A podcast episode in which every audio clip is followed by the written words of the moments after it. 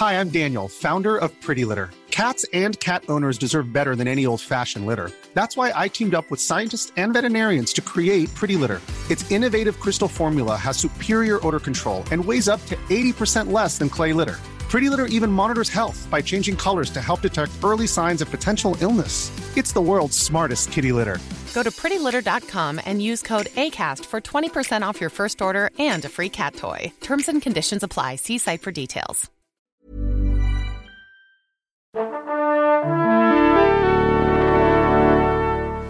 Bonjour.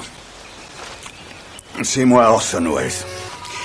J'aime pas trop les voleurs et les fils de pute. Salut Ciné, votre rendez-vous avec le cinéma qui là tout de suite se présente à vous en format extra ball, notre hors format compressé mais de haute qualité qui nous donne l'occasion de digresser quelques instants sur une sortie du moment. En l'occurrence, on va causer d'un film d'animation Marie et la fleur de la sorcière. On va le faire avec mon camarade Julien Dupuis. Salut Julien. Salut. C'est nos ciné extra ball spécial Marie et la fleur de la sorcière et c'est parti. Monde de merde. Pourquoi il a dit ça? C'est ce que je veux savoir. Alors ce dessin animé nous vient du Japon, il est signé Horimasa Yonebayashi, est-ce que j'ai bien prononcé euh, Je crois, son nom? Ouais, c'est ça, à peu, ouais, près- à peu ouais. près. Un ancien du studio euh, Ghibli à qui on doit notamment Arrietty, le petit monde des chapardeurs et Souvenirs de Marnie. Alors qu'est-ce que ça vaut ce Marie et la fleur de la sorcière Julien? Et qu'est-ce que ça nous raconte Euh, déjà? le, le- je pense qu'il faut, euh, avant de parler du film en même, il faut parler du contexte en fait de sa fabrication. Euh, Il y, a- il y a une énorme problématique au studio Ghibli euh, de- depuis longtemps, en fait. Je dirais depuis euh, Princesse Mononoke, Mhm. qui est euh, la première fois, je crois, que Miyazaki a annoncé sa retraite. Euh, Ouais. C'est ce qui est une promesse Qui est une- qui, fort une annonce- une heureusement, voilà, il se parjure à chaque fois et il vient de se parjurer à nouveau. Et, et- et toute la problématique de, pour Toshio Suzuki, qui est donc le, le grand patron en fait, du studio Ghibli à la production, euh, est de trouver euh, des successeurs à, euh, à Miyazaki, à Isao Takahata, qui sont donc les deux grands piliers Mm. créatifs de, de Ghibli. On peut même dire que Ghibli a été créé pour eux hein, euh, euh, dans, dans les années 80.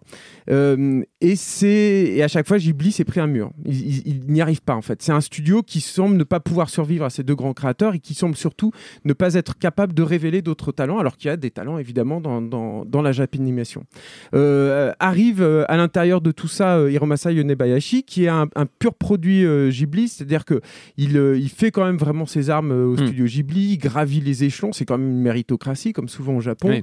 Il devient animateur et puis il commence à réaliser Arrietty, qui est pour moi une très grande réussite et qui est un film qui est complètement réalisé sous la coupe en fait de Miyazaki. C'était un projet qui lui était destiné au début. euh, il avait storyboardé le début du film et on ressent comme ça la patte euh, du maître. Mais je, je trouvais, et c'est- c'était un film qui donnait de l'espoir à, à- à ce titre, qui avait quand même une voix, il y avait euh, une énergie en fait là-dedans et que le film était même. incarné. Ouais. Voilà, c'est ça. Le film était incarné quoi. Surtout il y avait il y avait quelque chose qui se passait.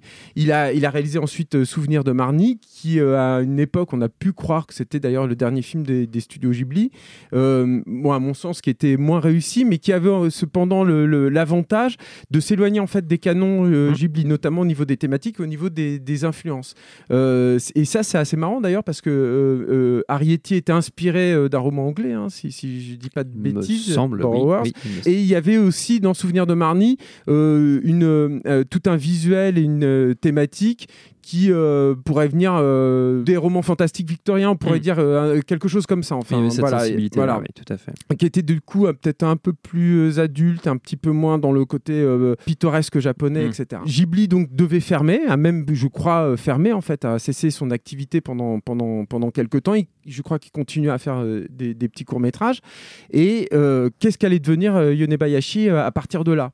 Eh bien, il a décidé de monter un propre studio et un studio dont le nom est très évocateur puisque c'est Ponok. Je crois que c'est en hongrois, ça veut dire minuit ou plutôt nouveau jour. Et en gros, c'était un nouveau commencement la renaissance. un nouveau ouais. départ et un nouveau voilà un, départ et, et il l'a fondé avec d'anciens studios du studio Ghibli et on peut se dire que à partir de là ils vont nous montrer une autre voie, euh, qui vont réussir à se réapproprier ce qu'ils ont appris euh, à, Ghibli pour euh, le- pour le faire sien et livrer chose, des, ouais. des œuvres totalement originales.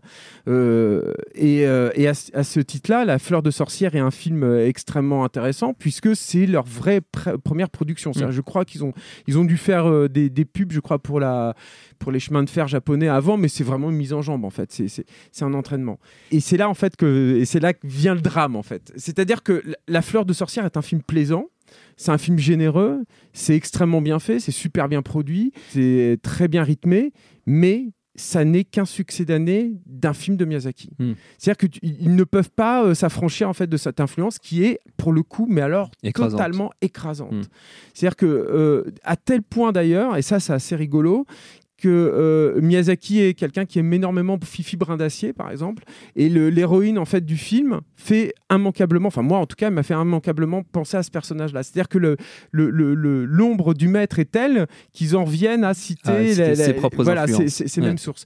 Et euh, tu, tu ne peux pas voir le film sans, ne- sans penser une seule minute au, au grand euh, chef-d'œuvre en fait de Miyazaki, que ce soit alors évidemment Kiki la petite sorcière, ça on Mm. pouvait s'y attendre, mais aussi alors énormément, je trouve que c'est peut-être encore pire, euh, Chihiro. Oui. Euh, et euh, Voyage de Chihiro. Voilà, et, et c'est euh, et c'est la même chose, mais c'est un peu moins bien. Et là aussi où l'influence est écrasante et un petit peu embarrassante, c'est que le propos du film, le fond qui est pas euh, qui n'est pas honteux mais qui n'est pas non plus euh, transcendant n'est aussi qu'un succès d'année du travail de, de, de Miyazaki. Donc cette influence est d'autant plus écrasante. C'est- pas simplement une, une question de mécanisme de, de scénario, c'est pas une- simplement une question de référence, c'est pas non plus une question de, de, par exemple de caractère design euh, Mm. qui est là. C'est pareil, on est dans des canons, c'est extrêmement convenu. C'est aussi une question de propos. Et en plus, un propos qui me semble pas franchement pertinent, original ou très intéressant, y compris dans la façon dont, c'est traité.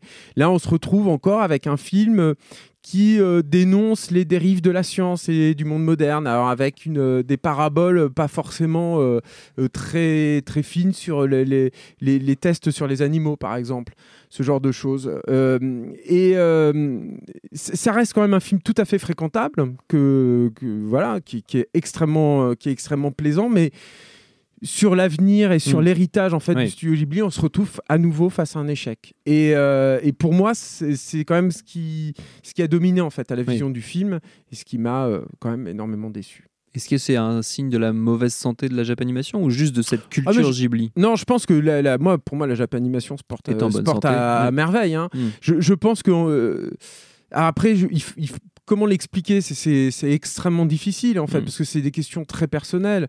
Euh, pourquoi ils se retrouvent, euh, ils se sentent obligés de, de marcher à ce point-là dans l'ombre de, de Miyazaki?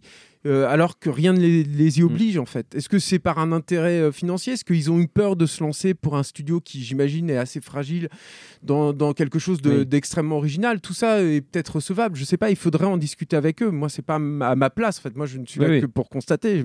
Je n'ai pas vécu la conception du film à, à l'intérieur et c'est très difficile en fait de répondre à, à ça en, en- en- en voyant le film. Mais je, je pense, je, je pense que c'est compliqué en fait de suivre en fait un grand réalisateur comme ça. Oui. C'est-à-dire que ou alors tu t'affranchis complètement de lui, tu, tu pars euh, dans une autre direction, ou alors en règle générale, j'ai l'impression en tout cas qu'il faut plusieurs générations Oui. Enfin, ou, en tout cas une très grande dis- distance voilà, pour réussir à, à digérer tout ce qu'on t'a offert et réussir à, à t'émanciper, à voler de tes propres ailes. Peut-être que Yome Nebayashi y réussira dans un prochain Hmm. projet, hein, j'en sais rien, mais, mais en l'état, euh, c'est pas très encourageant. Pour l'instant, c'est pas, Voilà. c'est pas le cas. En tout cas, Marie et la fleur de la sorcière, c'est à voir au cinéma. Notre temps est écoulé. Merci Julien. Merci à Camille, à la technique, à l'antenne Paris pour l'accueil. Binge.audio pour toutes les infos utiles. On vous dit à très bientôt.